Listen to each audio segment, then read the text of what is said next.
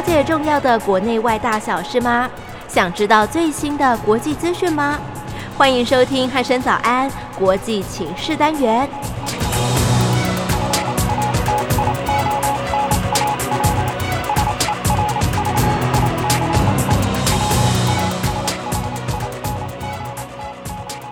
OK，今天呢，呃，在我们节目当中，我们再次请到的是国家政策研究基金会国安组的顾问曾富生曾老师，老师好。呃，主持人好，全国的听众朋友大家早安。早安，好，老师是十一月中的时候呢，哈，那呃，中共举办了第十九届六中全会哦。那当然，这对于习近平的一些在中国大陆的一个专制的体制呢，到底能不能够延续，其实也有蛮大的一些影响哦。那我想今天我们就来解析这个部分哈，老师。不过谈到呃很多的台湾民众对于六中全会啊，其实真的是不飒飒哦，只知道好像有点重要哦，呃而且它是在二十大之前嘛，对不对哈？那所以是非常非常重要的一件事情。老师，重要性是什么？到底什么叫做六中全会啊？OK，为什么那么重要呢？因为啊，中国大陆现在是全世界第二大的经济体，嗯，同时也是全世界第二大的军事强国，更重要的是，两岸之间呢、啊、有每年将近这个好几千亿的这个贸易进出口贸易总额。那我们现在我们中华民国在中国大陆的投资也上千亿美金的投资在那边，嗯啊，而更重要的是，我们台湾每年对中国大陆的出超啊也是上千亿美金，也就是说，我们赚中国大陆的钱，一年可以赚上千亿美金的钱。所以，中国大陆的政治、经济啊、军事。啊，这个社会的一些发展、一些变化、重大的变化，那对于我们中华民国台湾来讲，也是一个什么很重要、必须要掌握了解的。这是第一点。第二点呢，就是因为中国大陆的发展很可能在未来的十年、二十年啊，就会要超过美国，变成全世界第一大的经济体。那在这种状况之下呢，让美国觉得什么芒刺在背啊，感受到一种威胁，所以必须要采取措施。来限制中国大陆的一个发展。那美国如果采取一些具体像贸易战、金融战、科技战的一些措施，来这个限制中国大陆的发展的话，当然，那他可能就会打台湾牌。那打台湾牌的一个状况之下，就会影响到台湾多数民众的生活啊，不管是在安全上的感觉，或者是在贸易上的一些活动，甚至于在两岸交流这个领域，都会受到冲击跟影响。啊，所以中国大陆跟美国之间的关系的变化，也会影响到台湾人民直接的一个生活的一个啊这个安全跟生活的一个方式啊，这是第二点。第三点呢，那刚才这个主持人讲到啊，六中全会到底是什么东东啊？那六中全会呢是这样子，中国大陆它的一个执政的模式，它是中国共产党一党专政啊，那其他的所谓的这个参与党啊啊都是花瓶党啊。那中国共产党，它现在有九千多万的党员，它每五年就要召开一次啊，中国共产党全国代表大会，嗯。也就是在九千多万的党员里面呢，啊，选举出啊几千位这个党代表到北京这个人民大会堂去开这个啊全国党代表大会，每五年召开一次啊，在每五年召开一次呢，在这个每五年之间就会召开。总共要召开七次的中央委员的全体会议，也就是说，这些中央委员是由这个党代表选举出来的啊。那这些中央委员呢，啊，现在中国大陆有两百位的正式的中央委员，有一百六十位啊，这个名额啊是候补的中央委员啊。那形成一个所谓中央委员会全体会议啊，所以每一届。每五年要召开一次全国的党代表大会，那这个五年之间要召开七次的这个中央委员的全体会议。那中央委员的全体会议呢，每一次都有不同的目的啊。那第一次就是要决定政策，第二次决定人事啊，类似这些东西。那第六次的一个这个中央委员会的全体会议，就是要准备在下一次。啊，全国代表大会之前呢，他可能会召开七中全会，但是不一定会召开啊。六中全会这一次，他召开这个六中全会，它的重要性就是啊，大家都很清楚知道啊，可能习近平呢要在二十大的时候啊，要连任。嗯，因为大陆它有一个不成文的规则，就是那个党的总书记啊，只可以连任一届，他一届是五年，两届就是十年。嗯，那习近平是从中共的十八大，也就是二零一二年啊，担任这个开始担任这个中国共产党的总书记。那二零一二年到二零一七年啊，那是二零一七年呢啊，就是十九啊十九大，所以二零一七年到二零二二年呢啊，又是一个五年。那二零二二年呢，就是二十大的时候，他可不可以连任？他想连任，但是他可不可以连任？嗯，就是面临到一个考验。这个考验的观察点呢，就是这一次的六中全会了。是因为这个这一次的六中全会，他要有一个理由来。justify 就是取得一个连任的一个正当性。是这个连任的正当性呢，在我记得，在一九四五年的时候，毛泽东他就曾经呢，希望能够继续的连任这个中国共产党的党主席，所以他通过了第一份的叫做第一份的历史决议。那一九八一年，邓小平他做了两任之后，他想要连任，所以他就通过了一个第二份的历史决议。嗯嗯嗯啊。那这一次，习近平呢，有样学样啊，他就是希望能够通过叫第三份的历史决议，来这个支撑他在二十大的时候，他能够继续的连任，继续的当担任这个党的总书记，还有国家主席。嗯，因为在二零一八年的时候啊，中国大陆的这个全国人大已经修修改宪法，那修改宪法重要的内容就是把国家主席的任期制啊，把它取消了。所以中国大陆现在国家主席啊，他没有任期制的，他可以一直做啊，做到他不想做为止啊。所以这个结构里面，就是让这一次六中全会为什么过去大家中国大陆在开什么中全会啊，没有人注意的啊，大家也没什么兴趣。但这一次的六中全会，为什么台湾很重视，中国大陆也很重视，全世界都在看啊，就是看看习近平他所主政的这个啊政权呢，是不是有办法。在这一次的六中全会能够通过第三份的历史决议，如果可以通过，那代表说他的权力是什么？是稳固的。嗯，那这样的话，他二十大他连任啊中共的总书记兼国家主席的机会就很大。这样子的话呢，整个中国大陆的政策，习近平路线呢就可以继续的维持。那多数的国家。将来这跟中国大陆打交道的对象呢，也是习以习近平为主的啊这个政治体制。嗯哼，所以从这个角度来看，那我提供我的看法。是好，老师也谈到了，就是说六中全会为什么这次这么的重要，也就在明年二十大的时候呢，等于说习近平能够连任的这个几率是呃更稳定了，对不对？哈啊，比较稳定了，稳定哈。那呃，在这次正式通过党史第三份的历史决议，哇，这个历史决议蛮重要的，很重要的，是啊，嗯，等于说总书记习近平的地位大幅提高哈。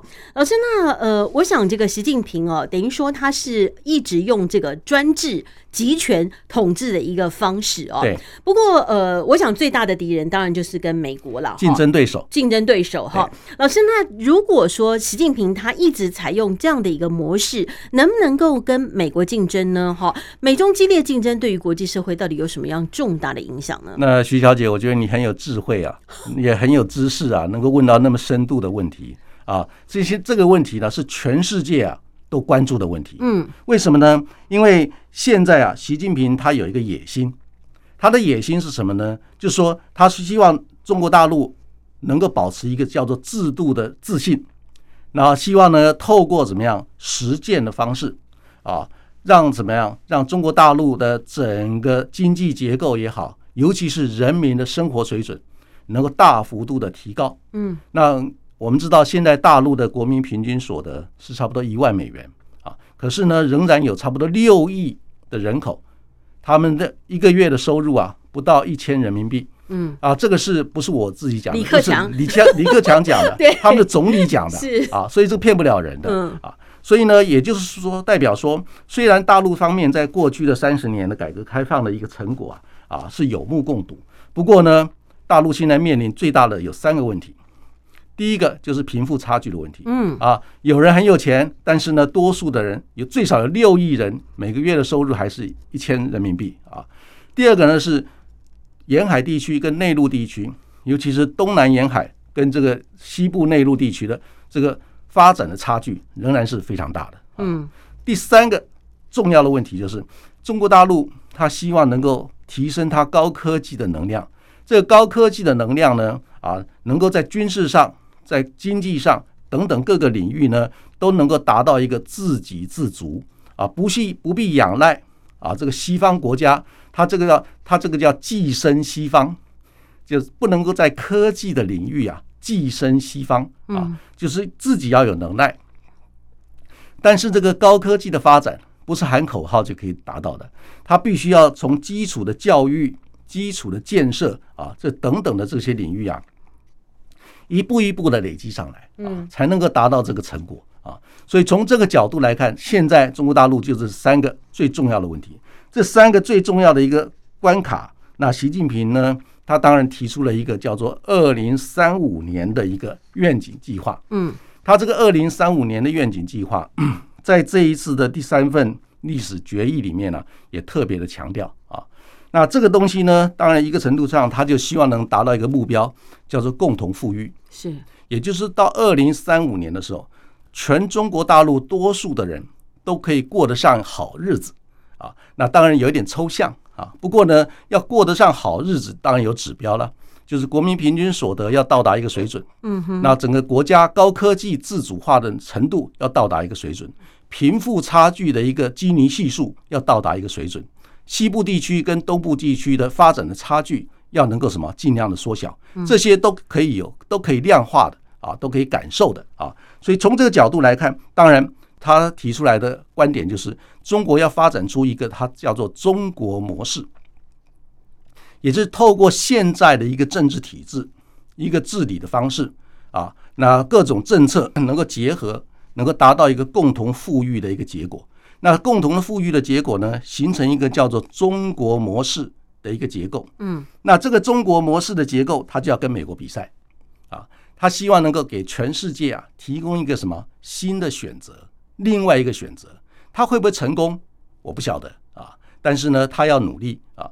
他如果真的从现在到二零三五年还有十四年的时间，这十四年的时间有一很多的变数，谁都没有办法掌握。举一个简单的例子，那习近平先生能够保证他身体一直都好，到了二零三五年八十几岁了，跟邓小平的身体一样好，嗯啊，这一点呢，他自己可能都没有把握。他如果说他没有办法维持一个啊稳定的一个政治结构，他就会面临什么？中国大陆面临接班的问题啊，嗯啊，还有这些这些影响。所以呢，从这个角度来看，当然美中之间的一个战略竞争，除了说区域安全的一个竞争之外，我觉得是最关键的就是综合国力的一个竞争。嗯，这个综合国力的竞争，说到底就是一个专制统治。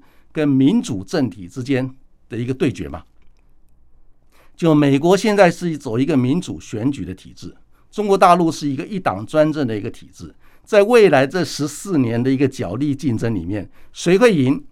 谁能够站到最后？谁能够站到最后还站着笑？嗯嗯，啊，到目前为止呢，我觉得没有人敢下最后的定论。那我们只有什么呀？静观，冷静的来观察了解。然后对我们中华民国有影响的地方呢，我们要特别的注意。嗯，是，好，确实哦，呃，习近平为了达到老师刚刚谈到，就是说这三个包括了这个脱贫政策，然后呃，达到这个二零三五的强国之梦这样子哈，那确实做了蛮多的一些专制集权的一些呃政策，对不对哈？对啊。那呃，当然跟美国的全然民主呢，到底能不能够呃相抗衡呢？我想真的是我们呃再来观察。好，我们。稍微听一段音乐之后，再请我们的曾富森曾老师来跟听众朋友继续解析。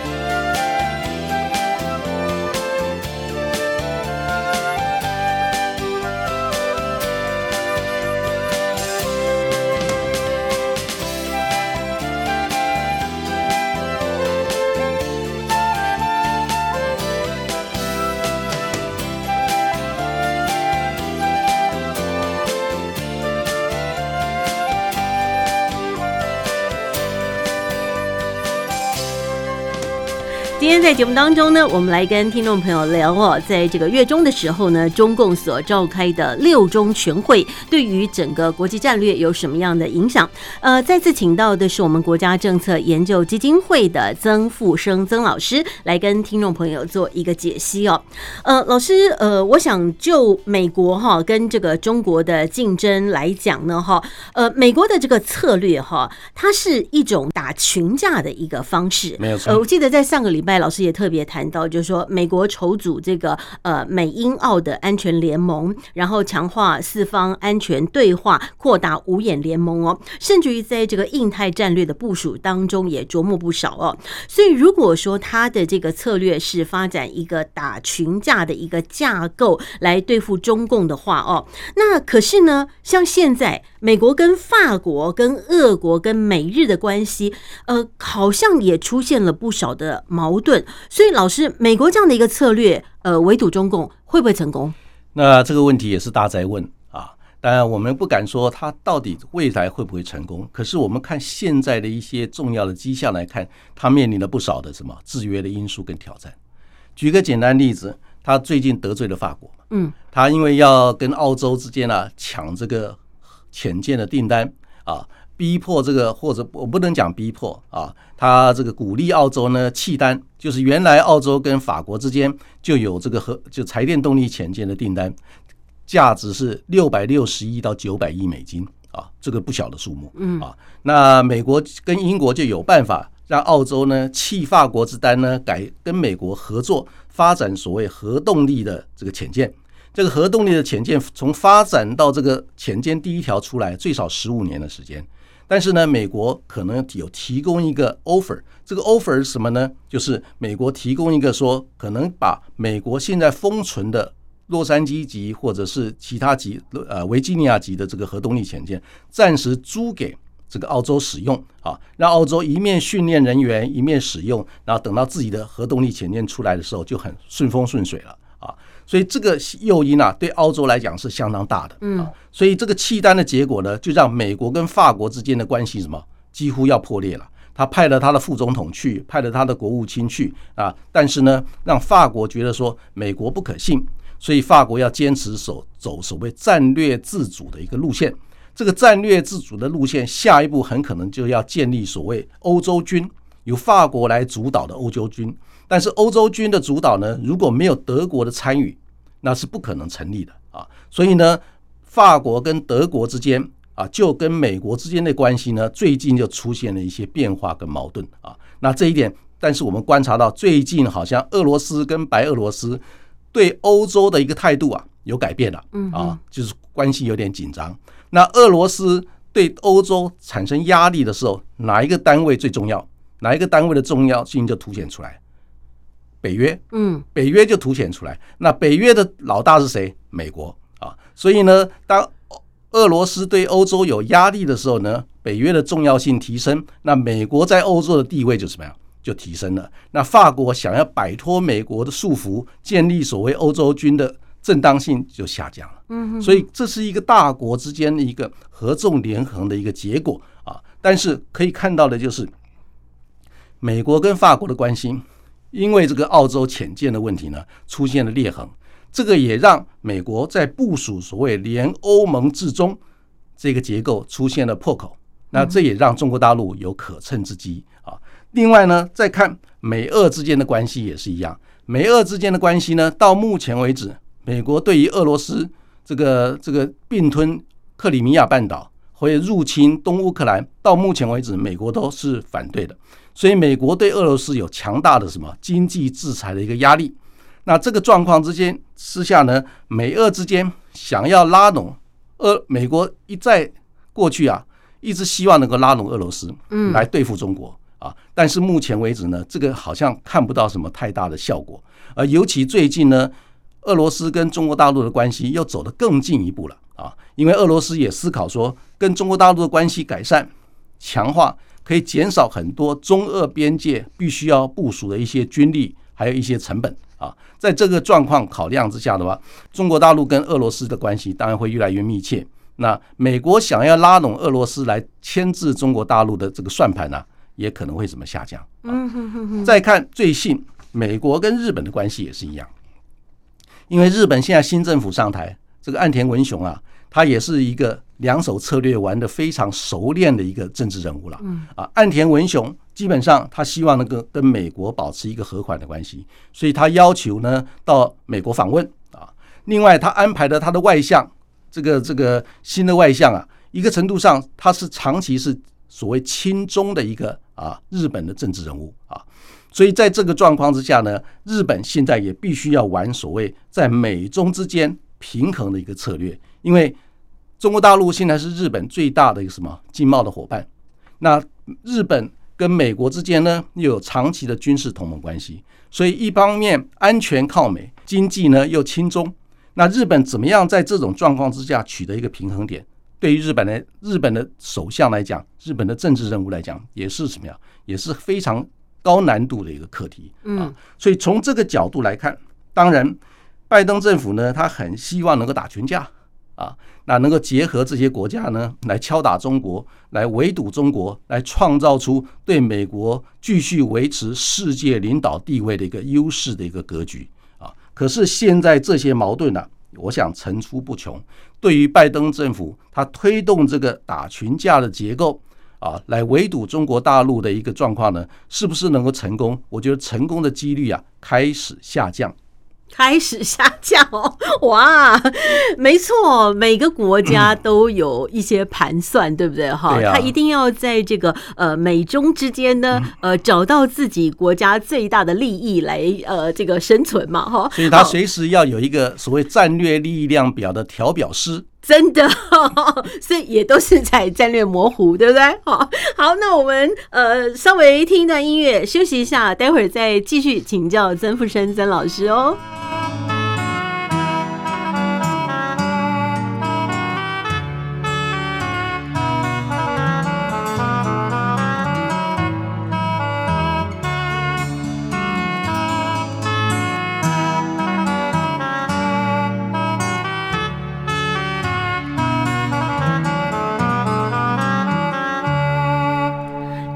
节目当中，我们特别呃谈到从这个中共六中全会之后的一个国际战略动向哈，特别请到国家政策研究基金会的曾富生曾老师。